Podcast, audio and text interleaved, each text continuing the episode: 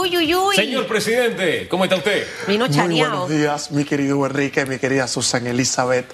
Eh, muy bien, muy feliz, gracias a Dios. Pláceme compartir una mañana más con ustedes. Buenos días a nuestros televidentes, radioescuchas, las personas que nos siguen en las plataformas digitales y a nuestro equipo de producción por permitirnos una semana más. Oiga, ¿no? las aspas de la economía, por favor. Sí. Es que no le está creciendo mucho el pelo. A usted no le luce mucho la Sí, cabellera. Ya estoy- No, pero- nos tenemos pero- acostumbrados con el look. eh, Pero, pero sí. mira que, que tiene cabello. Por eso. A Es que- diferencia de otros que le- se raspan porque no Le tienen. estoy diciendo que. que- Mire, Ian Ramos. Salga de ese estado. Yo- y así mueve la economía. Yo, yo me quedo en el análisis con la interesante entrevista de Jorge Luis Prosperi. De verdad que me encantó entrevistarlo. No sé si escuchaste la entrevista. Planteó muchas cosas interesantes esta mañana que como nación debemos estar eh, enfocados en trabajar hacia eso y obviamente liderados por un gobierno. No queremos retroceder, no queremos que el COVID nuevamente nos mande a estar en cuarentena, Cuarentena. negocios cerrados, nuestra economía no lo resiste, tenemos un problema en este momento de desempleo, la gente no está animada en buscar empleo y necesitamos que nuestros recursos estén destinados a campañas estratégicas buenas Así para es. que la gente se siga cuidando mientras estemos con este bicho. Así es. Eh, seguir haciendo las pruebas de COVID. Hemos dejado de hacer pruebas de COVID. La trazabilidad, porque Omicron es una de las tantas variantes que pueden venir. Entonces, ¿sabes?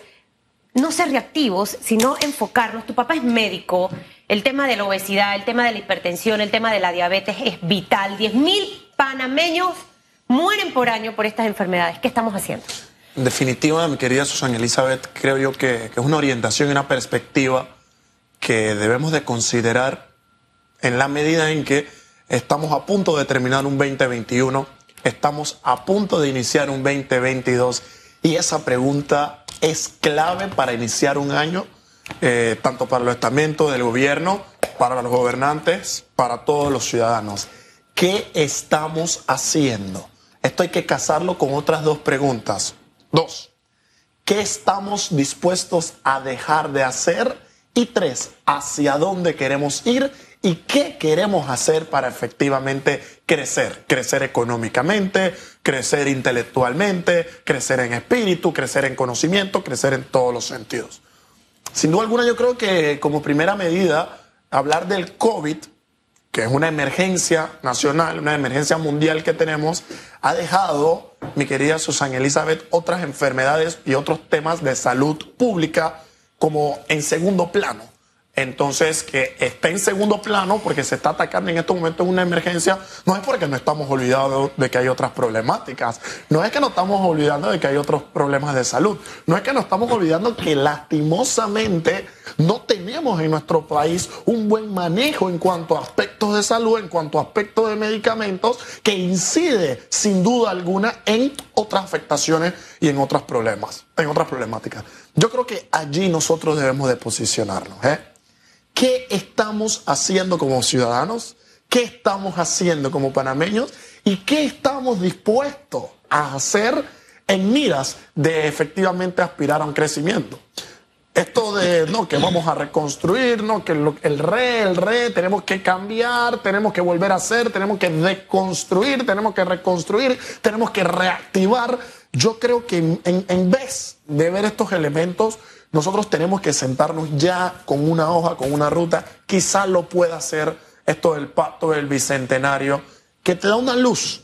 Este es el problema que tengo, este es el camino al que quiero llegar, estas son las afectaciones que tenemos hoy y este es el camino que como panameños todos queremos recorrer. Quizás tenemos ya una luz, quizás tenemos ya, oye, un camino que queremos seguir, pero ahora necesitamos unir al país en todos los aspectos. Aquí tenemos que tumbar, como siempre, aquí somos incisivos en indicar las banderas partidistas, las banderas políticas, el interés personal, lo que quiere una bancada, lo que quiere un sujeto, lo que quiere un grupo. A mí no me interesa lo que quiera un grupo, lo que quiera un partido. A mí me interesa que se disminuya la pobreza. Así a mí es. me interesa que se disminuya el desempleo. A mí me interesa que cada día que siga pasando nos digan, oye, ¿sabes qué? No hubieron muertos por COVID hoy. No hubieron muertos por COVID hoy. Efectivamente la gente se está vacunando, se están aplicando los refuerzos, estamos trabajando de manera colaborativa para llegar a un bien común, que al final del día es lo que todos queremos y más allá, es lo que todos nos merecemos.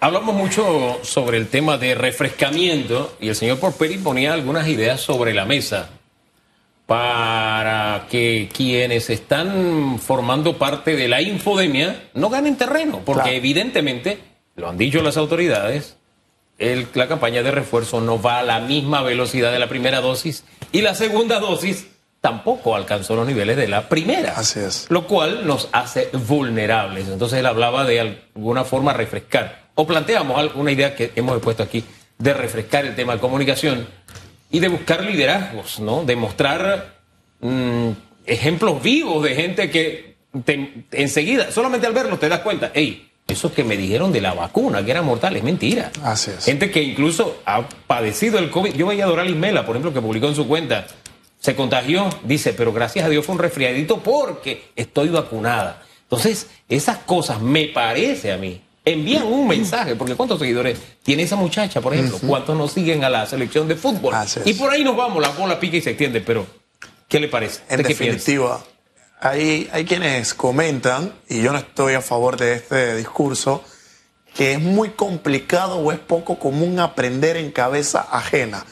Yo no comparto ese criterio porque creo que tengo una maestría, un doctorado aprendiendo de los errores de la gente que me rodea y aprendiendo en cabeza ajena para yo no replicar efectivamente ese error. Y un caso que te puedo dar, Hugo, de manera personal, es que a casi dos años de cumplir la llegada del COVID a nuestro país, en el marzo próximo, yo no he tenido un contagio, pero sí estoy vacunado. Entonces, yo he visto a colegas, amigos y familiares que la han pasado mal, que han estado encamados efectivamente antes de que llegara el tema de la vacuna. Y yo dije, dame un segundito, dame un segundito, déjame guardarme, déjame protegerme, yo no quiero replicar este estado, he tenido amigos que han fallecido, déjame vacunarme, déjame tratar de cuidarme, porque uno puede aprender con el ejemplo ajeno.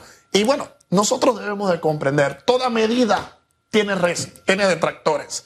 Todo mensaje tiene una bancada a favor, tiene una bancada en contra. Es la naturaleza del humano, ¿no? Es esto lo que da pie a los debates. Pero el punto es cuando yo estoy a favor de difundir el mal. El punto es cuando yo estoy a favor de hacer el mal y de tratar de lesionar a otro. Esto vulnera la identidad y lo más sagrado que tenemos, que es la dignidad humana. Y respeto, sin duda alguna, la libertad comprendida como ese respeto irrestricto al proyecto de vida del prójimo, citando al, al maestro Alberto Venegas Lynch, hijo.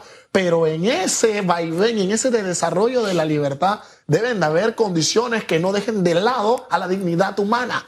Entonces, hay una esencia, hay algo que es de, primer, de primera ratio, que es la dignidad humana, y a partir de allí se van desenvolviendo todos los demás respetos que tenemos los seres humanos. Entonces, en esa medida, nosotros debemos de comprender que si queremos país y si queremos seguir estando bien, hay que tomar las mejores decisiones hoy. Tenemos que sembrar hoy para que la cosecha de mañana sea positiva, mi querida Susan y mi querido Y no tomarlo a mal, ¿no? No es que no valoran, no saben todo lo que estamos haciendo. Claro que sí, yo lo aplaudo, yo felicito lo bueno que se hace, lo resalto.